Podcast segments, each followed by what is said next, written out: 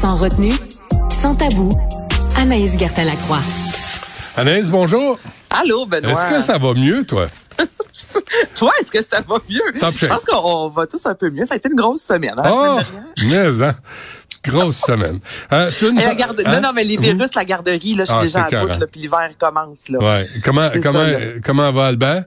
Ben, il va très bien, lui. Ça, il passe dessus comme rien, virus. Après ça, c'est moi qui ça, l'attrape. Qui... Arrange-toi avec ça, toi, maman. Exactement. OK. Tu veux nous parler des euh, bienfaits de la gorge? De l'orgasme de la gorge, Benoît, c'est quelque chose qui a été ramené. euh, il y a une étude, ben, il y a eu plusieurs études en fait, mais ça a été confirmé. Puis le magazine Insider en a parlé il y a quelques jours de ça.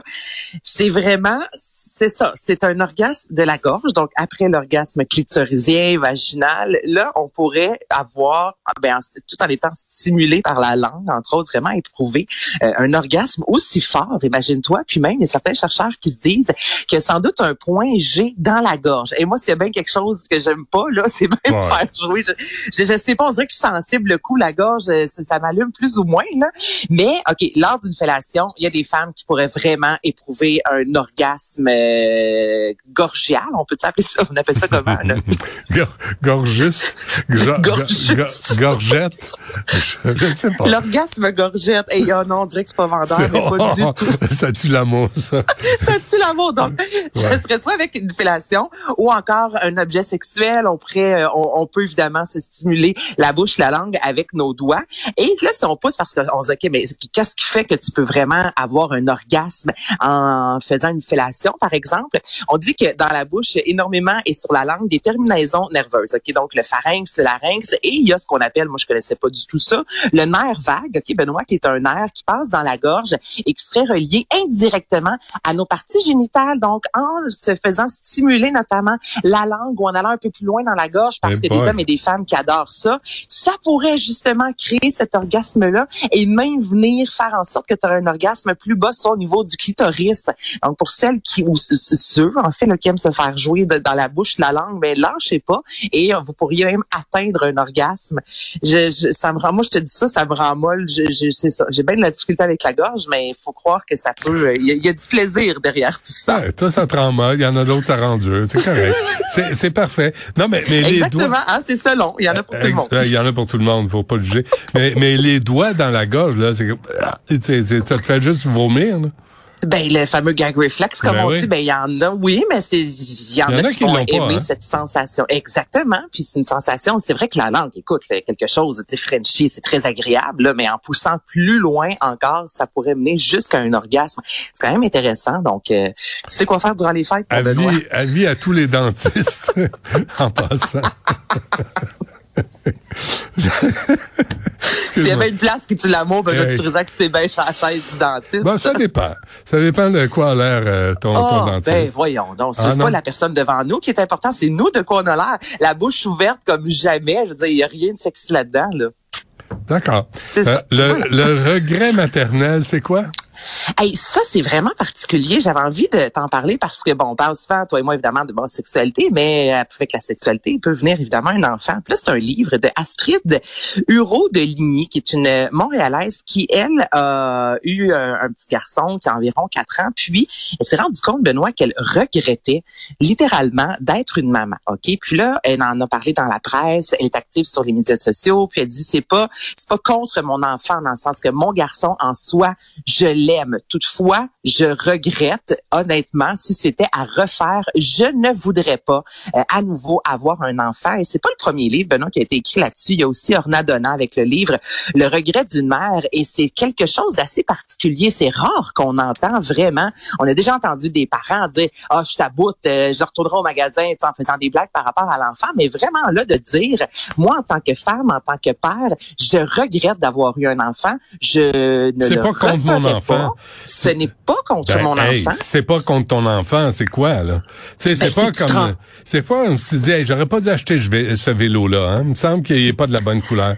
C'est un c'est un enfant là, tu peux pas tu peux pas parler de même. Ben, tu peux pas parler comme ça. Écoute, elle, elle explique vraiment avoir fait une dépression postpartum. Par la suite, bon, elle, ça a été guéri. Puis elle pensé au début c'était la dépression. Puis elle s'est vraiment rendue compte, c'est ça. Puis elle dit, un jour, je vais en parler avec mon enfant. Là, évidemment, il est trop jeune. Elle dit, je l'aime, mais personnellement, puis je vais te faire entendre, c'est un extrait. Elle a pris la parole sur ses médias sociaux parce que la page Instagram, le regret maternel, et ce sont des parents. Euh, principalement des femmes qui prennent la parole ensemble puis qui disent justement regretter d'être maman puis elle explique un peu euh, c'est quoi son regret. Oui, la maternité, ça peut être merveilleux pour beaucoup de femmes et c'est ce que je souhaite à tellement de monde, à tout le monde en fait. Mais ça peut être aussi extrêmement compliqué. Il y a plein de choses à prendre en compte et on ne s'imagine pas, encore une fois, tant qu'on n'est pas dedans, à quel point ça peut être compliqué parce qu'on rajoute aussi la charge mentale, tout ce qu'il faut penser euh, concernant un enfant. Euh, c'est pas le regret de ma vie d'avant, ça n'a rien à voir. C'est la charge, mais c'est aussi par rapport à qui je suis.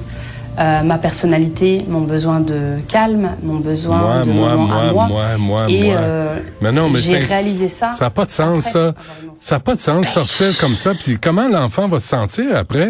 Je me suis posé la question le jour que l'enfant va être assez vieux pour comprendre que sa mère dit je regrette d'avoir eu un enfant. En même temps, elle l'a dit à plusieurs reprises, ce n'est pas contre mon enfant, c'est pas lui. Ben. Je l'aime, mais je ne le referai pas. Je m'attendais pas. Puis elle dit évidemment, les gens autour de moi me disent ben voyons donc, tu savais dans quoi tu t'embarquais. Puis elle dit je pensais que ça allait être difficile, mais jamais autant que ça. Puis là, ben, elle a pris la parole. Puis il y a plusieurs parents, là, Benoît, tu sais, je disais sur ses médias sociaux, qui disent bien merci, tu viens de mettre le doigt sur quelque chose. J'avais de la difficulté à dire à quel que- que- qu'est-ce qui ne fonctionnait pas dans ma vie. Puis je me rends compte que être mère en soi, ce n'est pas quelque chose que j'aime vraiment. Ça fait pas partie de moi. Je ne suis pas fait pour être une mère, mais j'ai eu un enfant. Donc, écoute, elle ouvre le dialogue, elle veut briser les tabous. Euh, c'est sûr, c'est assez particulier. Ben, je me suis posé une question. je S'il trouve fallait qu'Albert m'entende dire. Ben euh, oui. je- mais c'est ça. Elle le dit à maintes reprises. C'est pas contre mon enfant. sais. faudrait demander aux enfants s'ils choisiraient comme mère. Tu sais, c'est, c'est, je trouve, je trouve que c'est d'une- d'un manque de sensibilité envers les enfants, tu sais, de les faire sentir comme de la merde parce que elle a fait le choix dans la vie. Personne l'a forcé, là, d'avoir des enfants. Non, non, effectivement, personne n'a forcé. là, euh, Non, résilience. non, t'as tout à fait, euh, t'as raison. Puis moi, s'il fallait que ma mère me dise, je regrette d'avoir eu un enfant, mais ce n'est pas, c'est pas contre toi, Anaïs.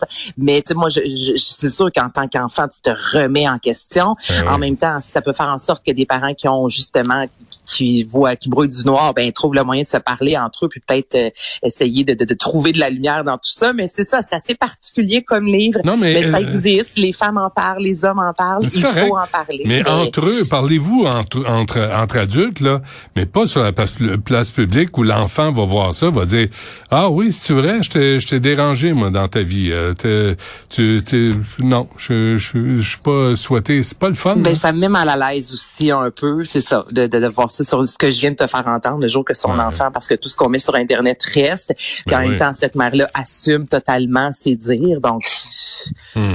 Il- c'est ça. Il y a plusieurs zones grises dans tout ça, mais gars, ça existe. Je voulais t'en parler, mais c'est ça. Moi aussi, ça allait me chercher. attends son cadeau de la prochaine fête des mères. Elle va courir après en tabarouette. Bon, parfait. Merci, Anaïs. Euh, Oh. Salut. C'est intéressant comme débat, mais euh, il faut un peu de sensibilité envers les enfants. Ça ferait- exactement. ça. Parfait. Merci, Anaïs. On se reparle demain. Merci à toute l'équipe, à Florence, à Charlie, à Marianne et à Louis-Antoine. Puis on refait ça demain, 11 heures. À demain.